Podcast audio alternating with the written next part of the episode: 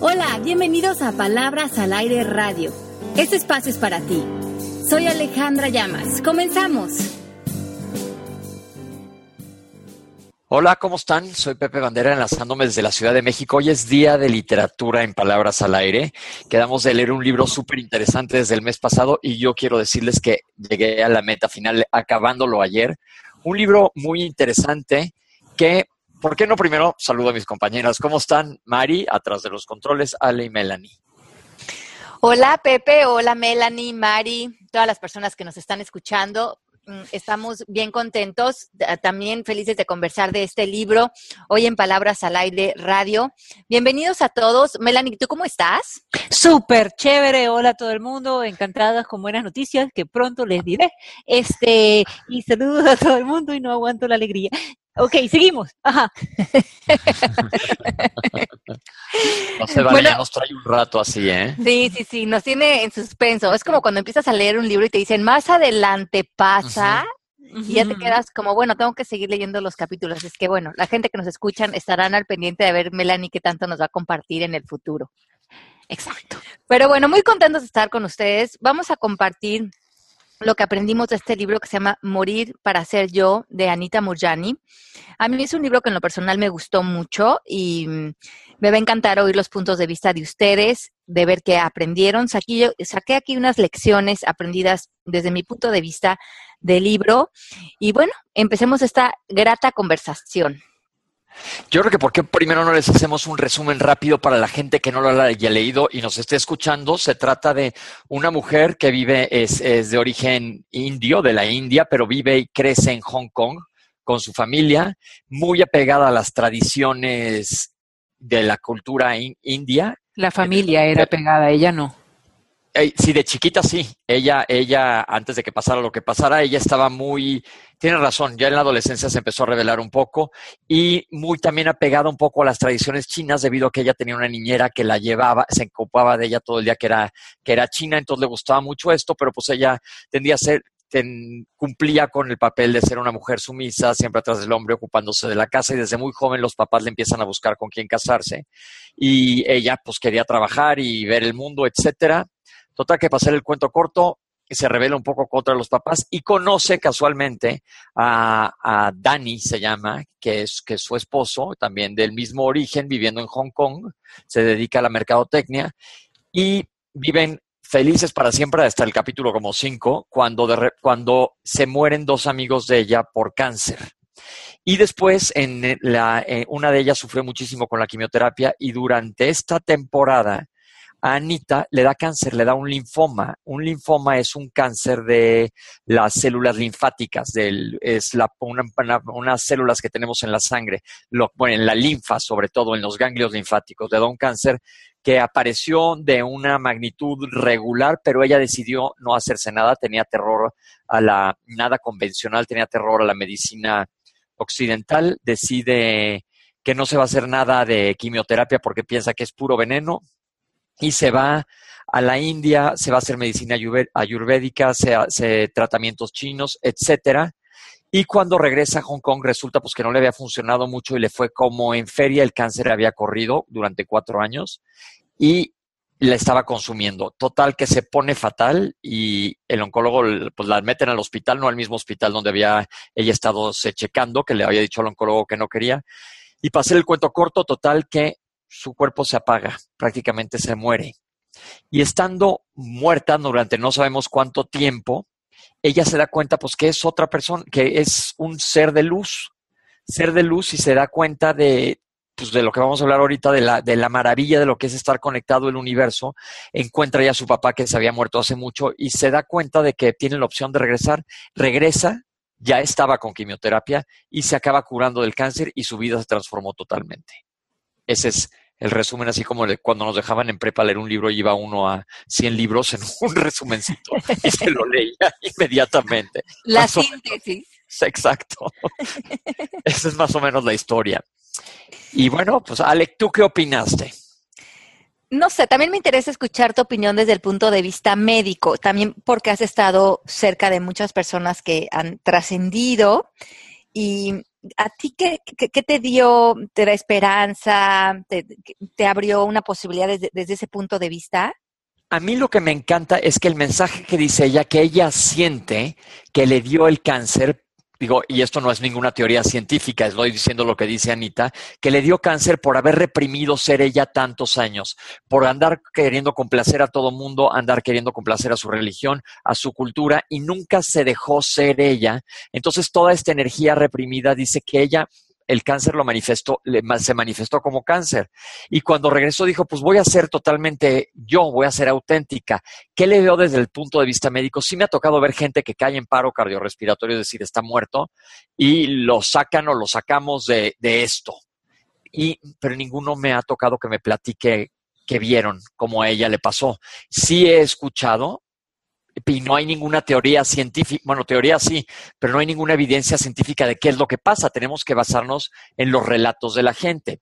Ahora, en cuanto a lo médico, dice ella que se curó por haberse ido ahí y regresar, pero también aclara que ya estaba con quimioterapia. Y el linfoma de Hodgkin, que es lo que ella tenía, es uno de los tumores que mejor responde a quimioterapia. Pero esa no es la parte, digo, esa es la parte médica crítica que tengo yo. Pero la- a mí me gustó el mensaje que da ella, que tienes que ser eh, congruente contigo, con quien tú ya naces siendo un ser maravilloso en el universo. Y que esa, entrar en esa dimensión y verse, como ella lo dice, como una conciencia conectada con el todo, hizo que cuando regresó a este plano físico, a un cuerpo, ya no se pudiera ver igual. Ella de hecho pone un ejemplo que es como cuando alguien está ciego y de repente puede ver, aunque te, le quiten la vista, ya puede ver todo.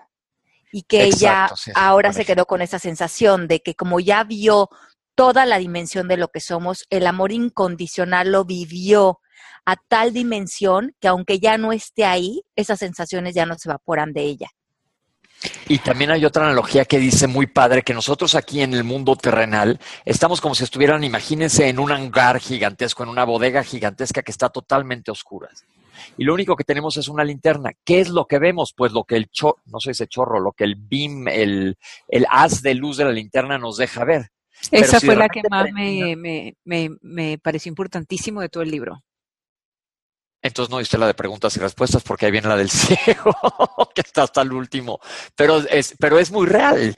Prenden la luz de la bodega y aunque la vuelvan a apagar la luz, tú ya viste la inmensidad de lo que hay allá. Y ella dice que su cuerpo físico pues ya le quedó chico, que verdaderamente dice que me encantó porque lo compara con todas las religiones. Dice, somos energía o háblale el alma o háblale la luz, háblale Dios, háblale Krishna, háblale Bu- al Buda, quien tú, qui- quien tú quieras pero es lo, la inmensidad de lo maravilloso que hay allá afuera.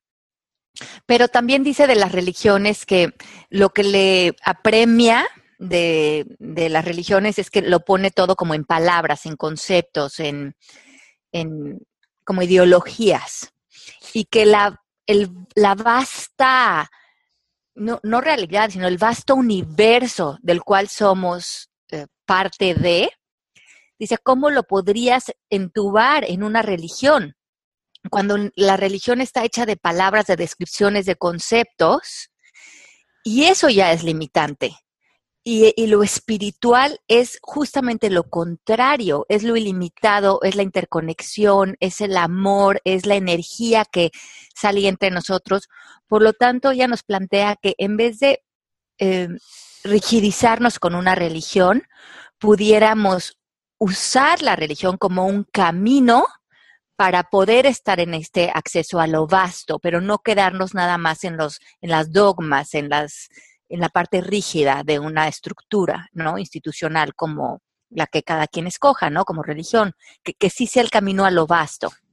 Y a la vez dice que el otro lado de la moneda que dice, ella menciona más de una vez que no se puede vivir el yin sin el yang, que eso es muy bonito de las religiones, pero que a la vez el que se clava en querer convencer a los demás de sus creencias es por lo que el mundo está como está. Por, porque a fin de cuentas te acaba dividiendo y todo el chiste de una religión es ir hacia un buen camino, no hacia que nos estemos matando por todo el mundo. Sí, a la unión y no a la separación. Exacto. Uh -huh. Ok, ¿me van a dejar hablar? No. Caramba, vale. ¿Qué okay, opinaste, a ver, Melanie, ¿qué opinas? eh, primero, este, llevándolo a un punto de vista del día a día de nosotros, a mí sí me eh, impresionó mucho cuando dice lo de la linterna, porque yo creo que nosotros todos o la mayoría de nosotros nos preocupamos por el dinero el día 15 y el día 30, cómo vamos a cenar esta noche, este, si nuestros hijos van a ir para el colegio, todo ese tipo de, de preocupaciones que nosotros tenemos y que no nos damos cuenta de que el universo es mucho más grande y que cuando tú dices, lo estás viendo por una linternita chiquita, te limita. Y entonces nosotros creo que con esas preocupaciones nos limitamos sin darnos cuenta. Y creo que la, ella lo que está haciendo es abriéndonos los ojos para decir, no te preocupes solo por eso, hay tanta belleza afuera que, que no vale la pena el solo preocuparnos. ¿No les parece?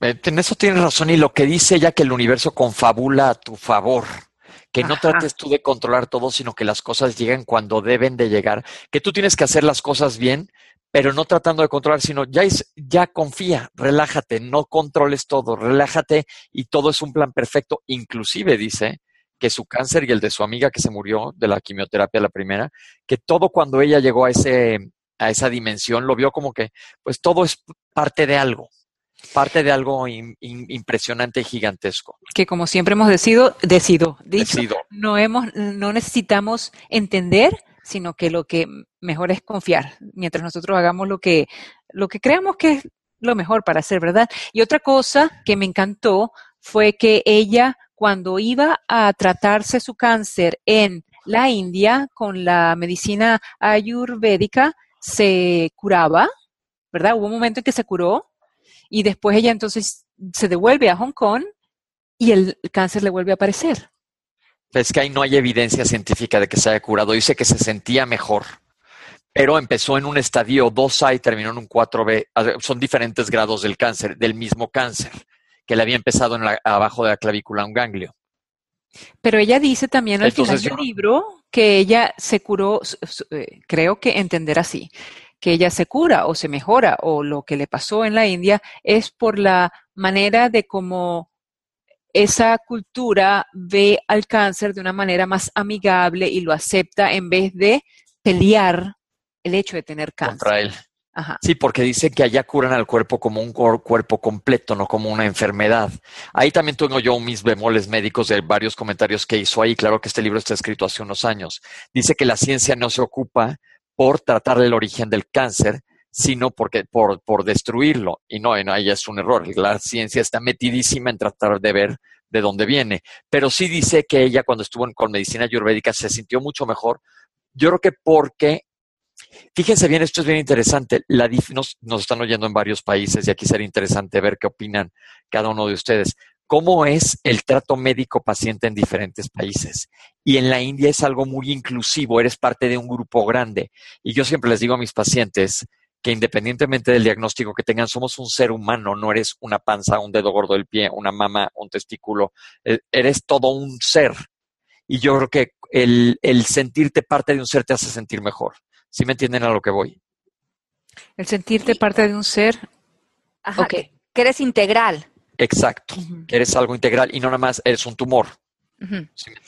Y lo que me gusta también es que ella lo que dice de, de la India, lo que ella vio, por lo que ella, bueno, lo que yo entendí, por lo que ella sintió que se mejoró allá, es que desde que llegó le dijo el doctor, no vamos a usar la palabra cáncer. Aquí lo vamos a ver que hay un desequilibrio en, en todo, como dice Pepe, en todo el sistema integral vamos a abocarnos a encontrar el equilibrio perfecto desde el punto de vista psicológico, eh, espiritual. Por, lo tanto, la ayurveda te sana así, haciendo masajes, caminando, yoga, la alimentación. Todo el sistema lo vuelve a poner en equilibrio y cuando el sistema está en equilibrio, el mismo sistema puede sanarse porque tiene la fuerza para lograrlo. Pero que él, lo que decía es, en el momento en que tú dices la palabra cáncer, eso ya trae miedo. Y el mismo miedo, o los mismos miedos, como decía Pepe al principio, que he tenido de no sentirme adecuado, suficiente, merecedor, estar a la defensiva, son los que han creado mi cáncer. Si disuelvo esos miedos, inclusive en la enfermedad, entonces soy todo amor y el amor, en realidad, como ella dice, lo sana todo. Eso me encantó. Cómo dijo que tiene que ser congruente con ella misma y que eso que ella dice que ella siente que le dio cáncer por reprimirse, pues es muy difícil de comprobar, ¿no? Porque entonces, ¿cómo explicarías todos los hospitales pediátricos de cáncer? Niños que tienen un año y no creo que se hayan reprimido a esa edad y tengan cáncer. Pero lo que sí va a favor de todo lo que hacemos aquí es que seas congruente contigo mismo y seas parte de un todo.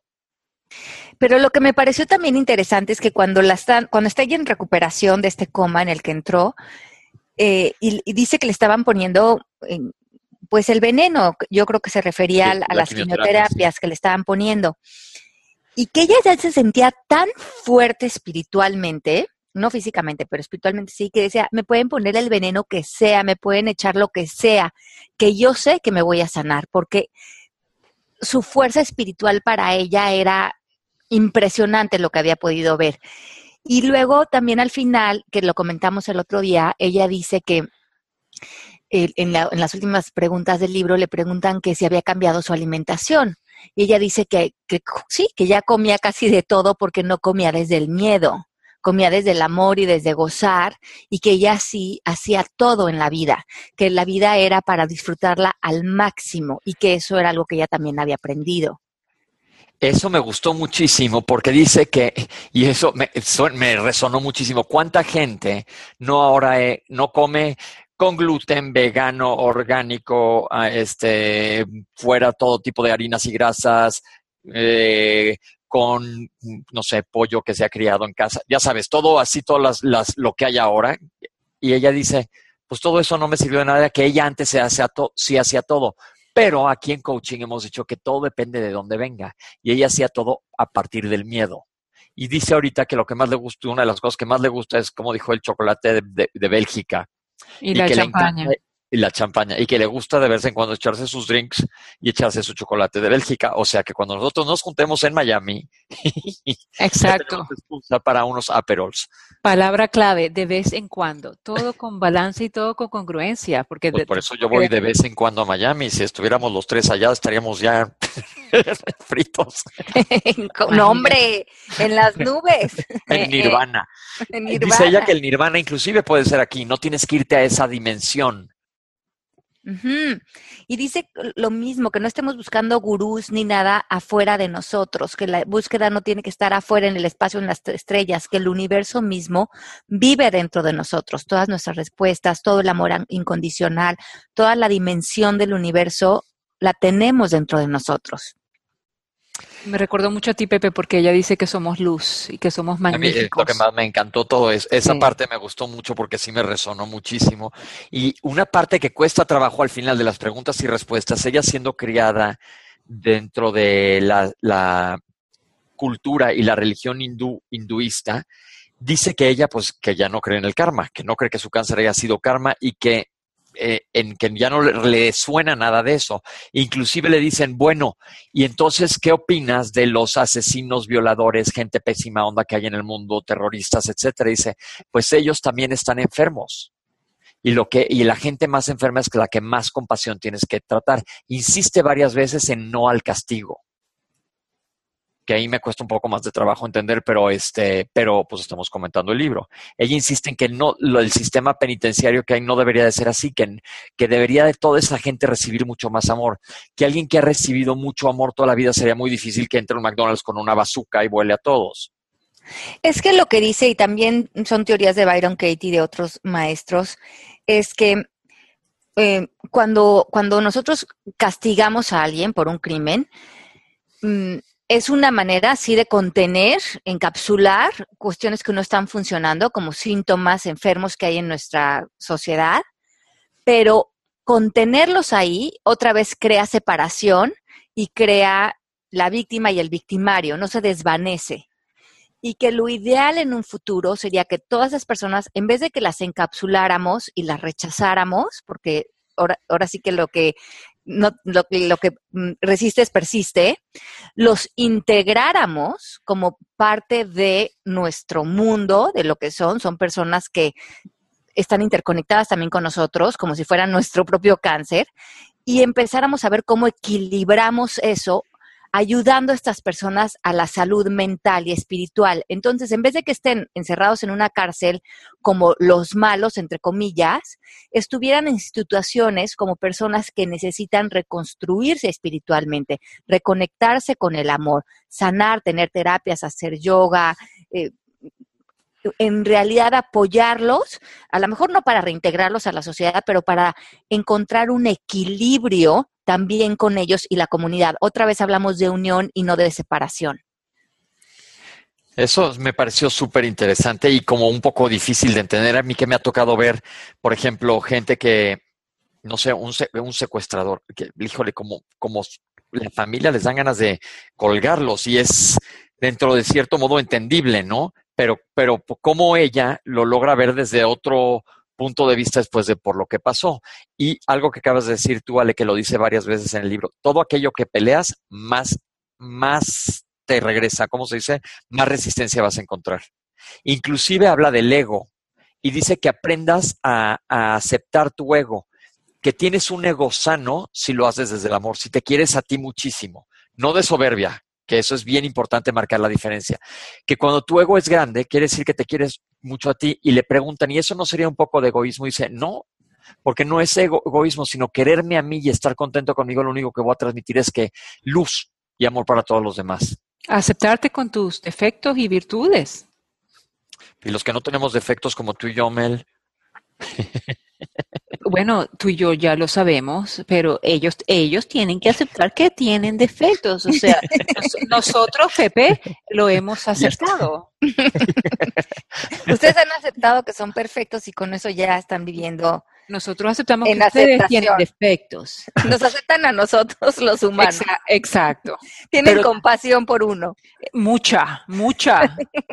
que la tuve que buscar dentro muy bien. en tu universo. Pero, ¿sabes lo que sí me resonó, que se me hace bien padre? Eso de que te quieras mucho. Yo os cuenta, yo la verdad sí me quiero mucho, me caigo súper bien. Que suena medio mamón, la verdad, o payaso. pero ella dice, ámate a ti mismo más que a nadie en el mundo. El amor sana todo. El gozar al máximo la vida va en proporción al amor que te tienes. Ok, pero yo me quiero mucho hasta que alguien me rechaza. Ahí, ay, caray ahí me empieza la cabeza a hacer ruido. Sí, ¿a quién le das esa importancia?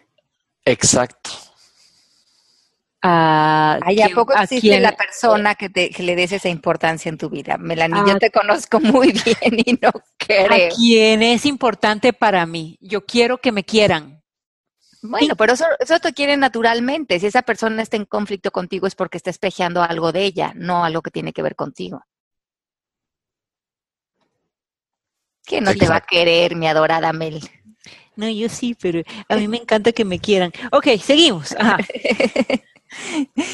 Dice ella también que lo que, se, es que, que, es más importante para el ser humano lo que sentimos por nosotros mismos que lo que pensamos.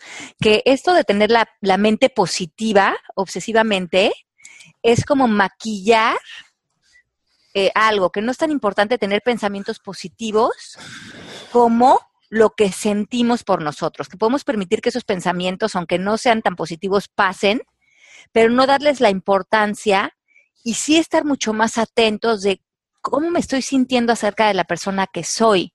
Me estoy dando amor, me estoy queriendo, me la estoy pasando bien, que nuestros sentimientos, a fin de cuentas, es lo que nos, nos construyen, nos, nos, nos envasan como seres humanos.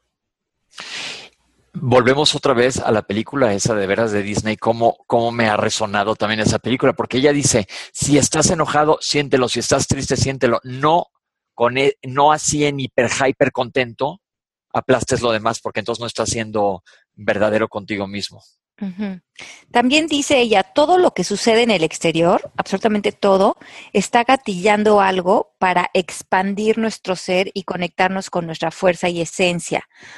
O sea que muchas veces las cosas, para no resistirlas cuando nos pase algo y sobre todo algo que no nos agrada, utilicemos esa vivencia para expandirnos y ver qué tan fuertes somos, qué tan grandes somos, qué tanto amor hay por nosotros, porque estamos teniendo la capacidad de perdonar, de trascender, de no tomarnos las cosas de manera personal, inclusive cuando las cosas son muy fuertes, que a veces ese encuentro con una situación que no nos gusta, entrar en la conversación de que si nos gusta o no nos gusta ya no tiene mucho sentido, pero que sí podemos darnos cuenta de, wow, qué grande soy, qué fuerte soy, qué, qué modelo tan expansivo este, puedo vivir en mi vida, si logré trascender esta vivencia y que las vivencias las recibamos así. esa, toda esa parte me gustó muchísimo. A mí también me encantó cuando ella se dio cuenta de que antes de que le pasara la experiencia, ella era una persona de las que le gustaba complacer a todo el mundo y después este se dio cuenta que era mejor hacerlo desde su felicidad, porque si ella era feliz, ella hacía a todo el mundo feliz en vez de estar con el miedo de ah, te quiero complacer porque quiero que estés bien eh, sin importarse ella, ¿no? Es que eso yo creo que nos pasa mucho aquí en México de querer quedar bien con tanta gente y acabas quedando pésimo, ¿no? Ni siquiera tu presencia está ahí, estás nada más como cuerpo presente, cumpliendo, lo que ella habla mucho de que estás en el hacer y no en el ser. Y dice ella que ahora completamente vive en el ser. Dice, percibo que no debo salir a ver qué debo hacer con mi vida, sino que debo estar presente para ver qué se desenvuelve frente a mí. Sí, que sí. porque me encanta, ella como lo dice, a ver, lo acabas de decir, Ale, una cosa es estar presente y otra cosa es estar, pero ¿cómo lo podemos traducir a español? Sí, una cosa es ser y otra cosa es nada más estar haciendo, ¿no? Ser o hacer. Y ella dice que lo más importante es movernos siempre es hacer. Estoy siendo amor, estoy siendo alegría, estoy siendo bienestar, mi presencia está aquí y veo que se desenvuelve para mí en este futuro muy próximo, en este próximo minuto, dos minutos. No estoy saliendo a ver con planes mentales todo un apego de miedos y de asegurarme de un futuro. Dice que el único propósito de la vida es ser tú que vivas en tu verdad y que tu única verdad es el amor. Qué bonito. La verdad sí, la verdad sí, me pareció muy interesante el libro. Les digo, si alguno de ustedes es científico, médico, van a encontrar algunos huecos porque ella dice que su pulmón se había llenado de líquido y se estaba ahogando con él, no podía respirar. Eso no, era, no era dentro del pulmón el líquido, sino en la pleura, porque inclusive le hacen varias pleurotomías que sacarles el líquido entre el espacio que hay del pulmón a la piel, a, las, la parrilla costal, y entonces le, comprimía y no la dejaba respirar. Se ve que llegó en un estado muy, muy, muy avanzado del cáncer cuando, cuando regresó a Hong Kong, que fue, fueron cuatro años de pleito contra el cáncer. Sí. Y aquí anoté otras cosas que me encantaron, eh, porque se nos, se nos está este, acabando el tiempo, pero aquí puse unas cosas, lecciones que, que me dejó a mí el libro. Dice que el estado del cuerpo es el reflejo del estado interno de la persona, o sea, tu salud es reflejo de cómo estás tú por dentro. Dice que la mayor fuerza que ella tiene se la, da, se la ha dado el dejar ir creencias y posturas y opiniones, que eso le ha abierto a todas las posibilidades y así ha podido experimentar profunda claridad y mágicos sincrodestinos. Dice que el cáncer, con lo que decíamos hace rato, es una palabra que crea miedo, que olvidemos esa palabra y también la idea de esta de atacar el cáncer. Que mejor trabajemos en balancear el cuerpo y que las enfermedades se estabilizan cuando uno está en balance.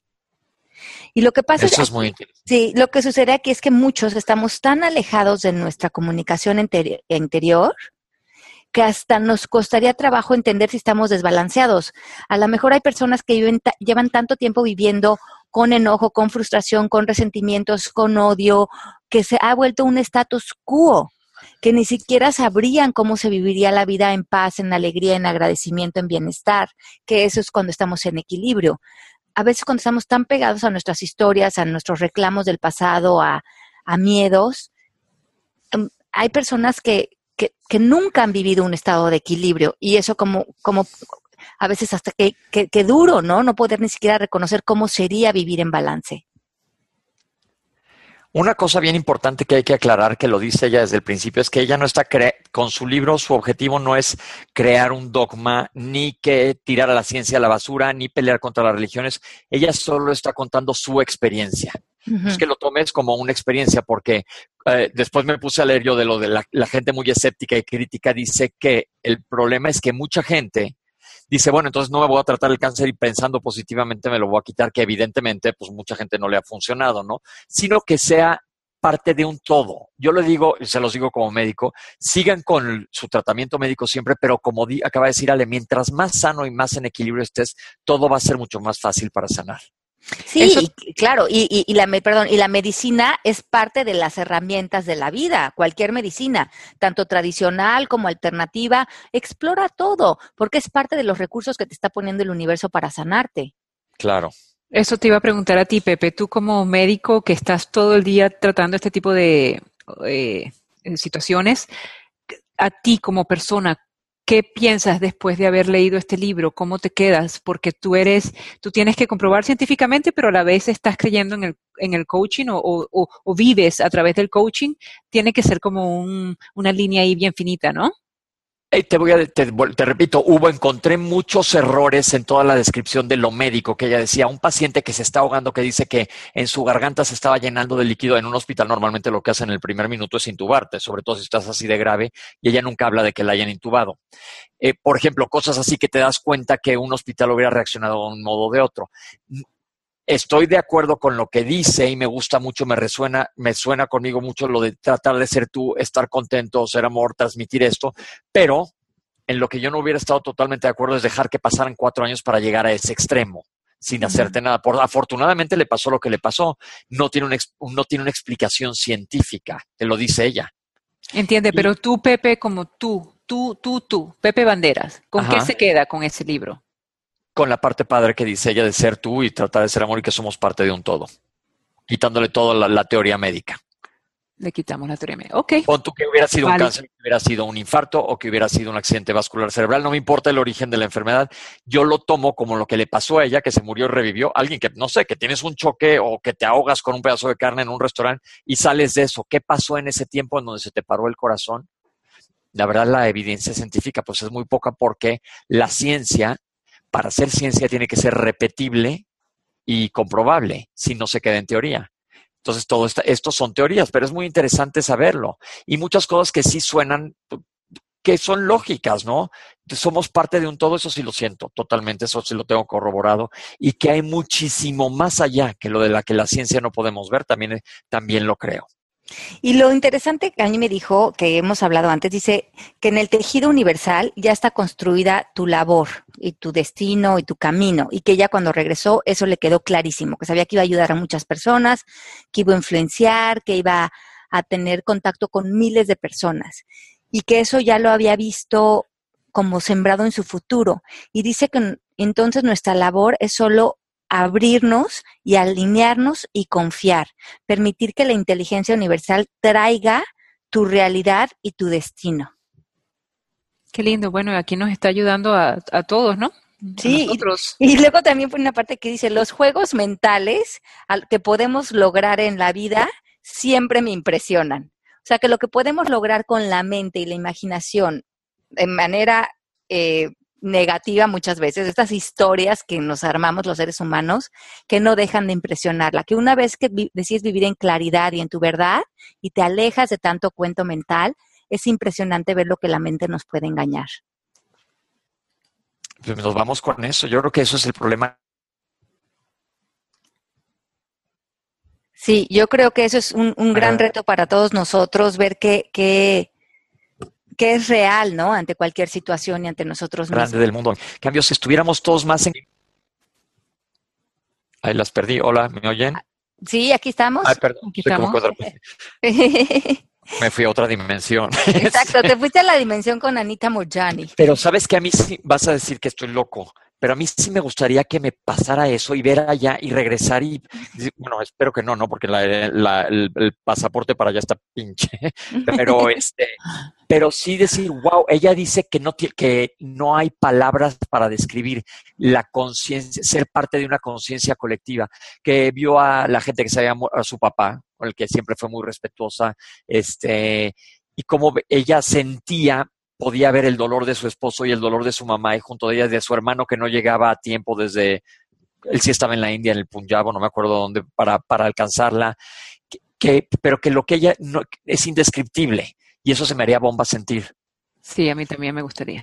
Dice, sí, y, y, dice cuando estás allá arriba que no hay juicio, como muchas religiones tienen esta idea de que cuando llegas a la puerta de, que la traspasas, te van a hacer un juicio de cómo viviste y dice que allá no hay juicio, que no existen estos oponentes y que cuando ella regresó, regresó sintiendo eso, el no juicio ante ella y ante nadie. Dice, cuando somos amor, no nos, no nos vamos a desgastar en nada ni nadie, nada tiene que cambiar para que estemos bien o sentirnos amados y cuidados. Dice, cuando no me juzgo y no, ataco, no me ataco a mí mismo, libero a los demás. Y con eso deberíamos cerrar. Con eso deberíamos cerrar. Yo les voy a dar un tip antes de que nos vayamos porque se nos acabó el tiempo. Ale me pasó a mí un super tip que es bajar un audiolibro porque de repente dije, ching, no me va a dar tiempo de leer el libro. Y todos los que vivimos en la Ciudad de México, ¿cuánto tiempo no pasamos en el transporte sentados? Entonces, este libro lo leí, no lo leí, lo escuché en tres días y está bastante padre. Ahora voy a estar leyendo, no leyendo, escuchando libros así. Nada más un tip. Bueno, bye. lo del audiolibro es una maravilla. Yo escucho muchísimo libros y yo creo que de esa manera es como realmente puedes mantenerte a ritmo con las lecturas que uno quiere hacer. Pues ahí está. Bueno, pues los queremos muchísimo. Gracias por habernos acompañado una vez más. Aquí ya viene el final de este año, ya estamos eh, terminando noviembre.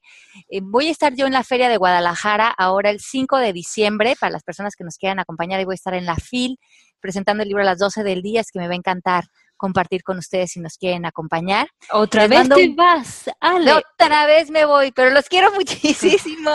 Rápido decir qué libro para el mes que sigue. Ah, pues me gustaría que eh, leyéramos a este, el libro de, El Shadow Effect, que también lo tienen en audiolibro y en español, que lo escriben Deepak Chopra, Marian Williamson y eh, Debbie Ford.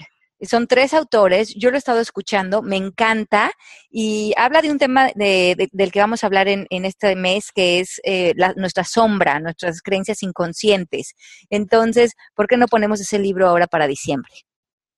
Órale. Besos a todos, nos vemos. De que nada, un beso muy grande a todos y gracias por todos sus comentarios en el chat. Chao, chao. Bye bye. Esto fue Palabras al Aire Radio con Alejandra Llamas. Te esperamos en vivo la próxima semana.